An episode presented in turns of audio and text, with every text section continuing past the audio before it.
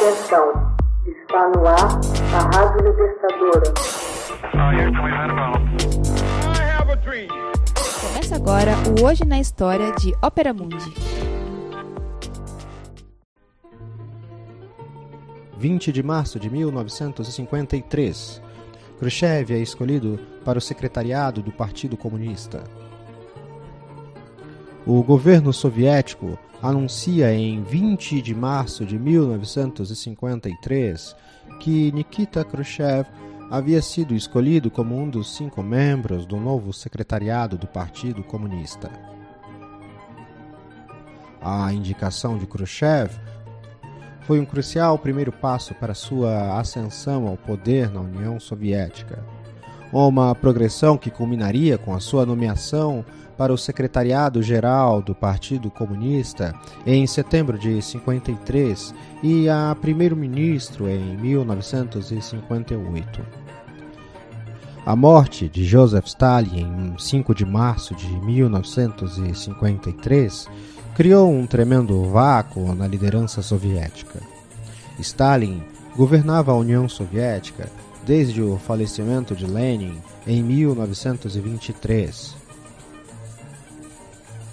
com seu passamento, o herdeiro natural seria George Malenkov, que foi nomeado primeiro-ministro e secretário-geral do Partido Comunista no dia seguinte à morte de Stalin.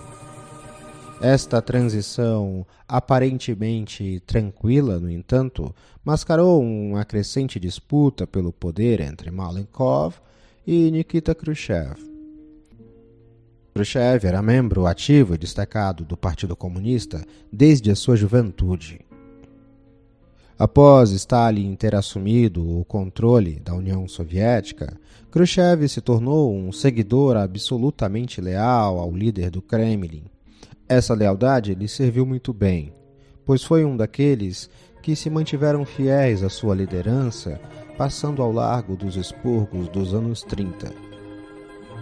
Nos anos 40, Khrushchev assumiu uma série de importantes posições no governo da União Soviética, sendo o comissário político do Exército Vermelho durante a Batalha de Stalingrado.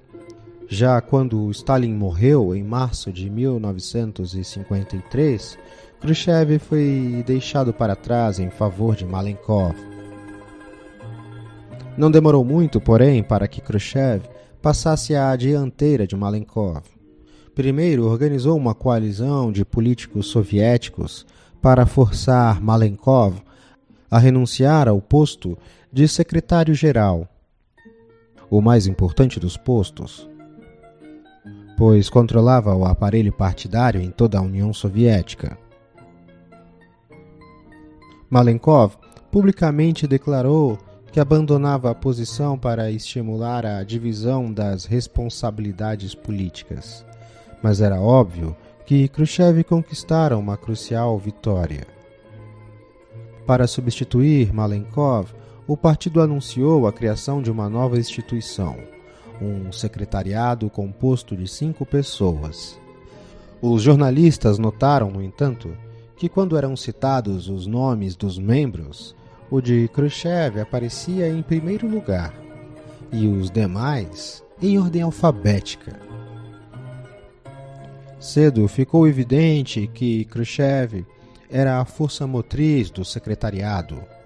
Em setembro de 1953, garantiu suficiente apoio para ser nomeado secretário do Partido Comunista.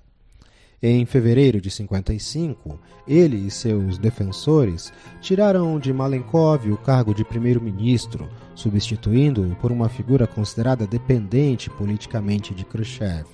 Nikolai Bulganin. Em março de 1958, Khrushchev consolida seu poder assumindo ele próprio o posto de primeiro-ministro. O secretário de Estado dos Estados Unidos no governo Eisenhower, John Foster, subestimou incorretamente o novo governante soviético. Inicialmente, considerou-o como um lacaio de Malenkov, mas logo tomou consciência que o franco e pouco sofisticado Khrushchev era uma força a ser levada em conta entre os políticos soviéticos. A despeito da preocupação suscitada em círculos governamentais do Ocidente, a ascensão de Khrushchev ao poder deu início a um período em que as tensões entre União Soviética e Estados Unidos começaram a diminuir ligeiramente, quando Moscou anunciou a política de coexistência pacífica entre as duas potências. Hoje na história. Texto original Max Altman. Narração e animação José Igor.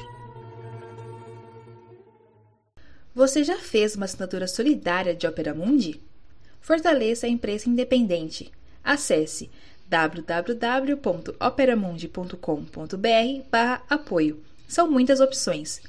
Você também pode fazer um Pix usando a chave apoie.operamundi.com.br. Obrigada!